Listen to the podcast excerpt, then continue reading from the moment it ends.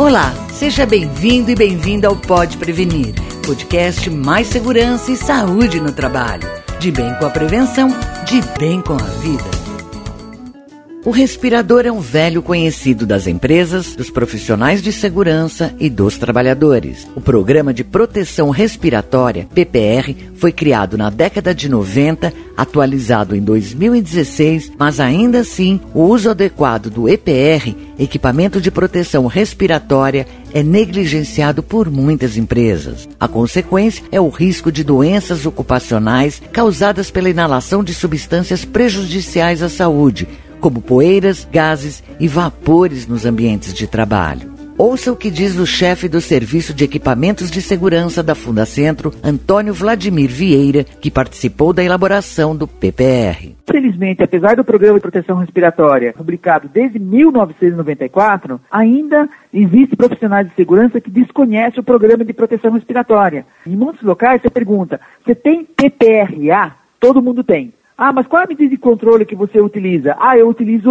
o EPI, no caso nosso, eu utilizo o respirador. Aí você fala, você tem PPR? Não, não tenho. Então a gente percebe que existe aí uma certa negligência disso. E infelizmente, se você pegar as estatísticas para acidente de trabalho por doenças ocupacionais, é grande, é muito grande. Apesar do Brasil ter um programa de proteção respiratória que deveria ser implementado, ainda não são todas as empresas que implementam o programa de proteção respiratória. Então, infelizmente, precisa ter maior divulgação da necessidade de usar o equipamento de proteção respiratória de forma correta, para buscar a eficácia dele.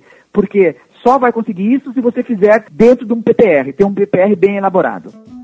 Vieira lembra que, de modo geral, quando o uso do respirador é indicado pelo PPR, o procedimento não é feito da forma adequada, observando as orientações do programa. É indicado, vai precisar usar proteção, porque tem proteção coletiva, mas precisa usar proteção individual também, usar máscara, por exemplo, proteção contra poeira ou para gás e vapor, mas ele só fala o seguinte, use máscara para proteção contra poeira, ou use máscara para proteção contra gás e vapores. A máscara tem que ser usada de acordo com o programa de proteção respiratória. Eu costumo dizer o seguinte, quando se tem um PPRA bem feito, você tem quase todo o programa de proteção respiratória elaborado. A única coisa que falta dizer é, qual é o tipo de respirador? Esse tipo de respirador você encontra no programa de proteção respiratória. O especialista explica que, ao adotar o respirador como medida de controle da exposição do trabalhador, é preciso seguir a hierarquia de segurança, ou seja, utilizar o equipamento mais apropriado à situação de risco como complemento das medidas de proteção coletiva. Ele lembra ainda que o EPR precisa ter o certificado de aprovação emitido pelo Ministério do Trabalho. Situações de trabalho que você precisa estar utilizando esse tipo de equipamento, por exemplo, para exposição à poeira, você tem medida de proteção coletiva, mas você precisa complementar aquela situação. Então você pode adotar uma máscara que tenha filtro apropriado para a poeira para se proteger, mas tem que tomar muito cuidado. Tem que buscar a eficiência necessária dessa máscara. É, exemplo da mineração, é, no caso de mexer com marmoraria também, enfim, nas indústrias químicas em geral, você vai sempre ter, tem que usar uma medida de proteção, às vezes, complementar. O ideal seria usar só a proteção coletiva, mas como precisa usar medidas de proteção complementar, é aquela questão que eu às vezes eu falo, que é uma questão de um mal necessário. Você precisa complementar as medidas de proteção que você já tem. Cabe às empresas orientar e informar os trabalhadores sobre a necessidade do uso do respirador, já que é comum um funcionário retirar o equipamento em plena atividade, correndo o risco de inalar as partículas do ambiente contaminado importantíssimo seguir aí o programa de proteção respiratória, porque o trabalhador tem que seguir as normas que a empresa preconiza. A empresa tem que oferecer o treinamento para ele para usar adequadamente, explicar quais são as funções do equipamento, explicar que o filtro não é amplo, a maioria das vezes é filtro dedicado para um tipo só de exposição.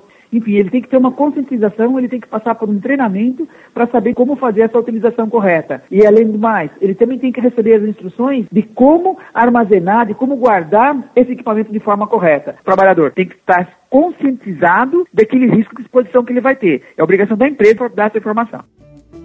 Um dos motivos que leva o trabalhador a negligenciar o uso do respirador é o desconforto que ele proporciona. Mas se ele for bem informado sobre os riscos, dificilmente irá optar por expor a sua saúde e até mesmo a sua vida apenas para evitar algum incômodo. Vieira esclarece por que o armazenamento adequado do respirador é também importante para garantir a eficácia da proteção. Por exemplo, se for filtro para agentes químicos, gases e vapores, tem que tomar muito cuidado, seguir as recomendações do fabricante. Por exemplo, um filtro químico que tem o carvão ativado, esse carvão ativado ele é muito ávido por água, ele gosta muito de água. Então, ele atrai água, a umidade. Então, isso acaba estragando o equipamento. Por isso que tem que tomar muito cuidado quando vai estar armazenando ele. Um equipamento para poeira já tem que estar preservado, tem que estar guardado de forma correta para que evite que outras partículas fiquem se depositando no filtro.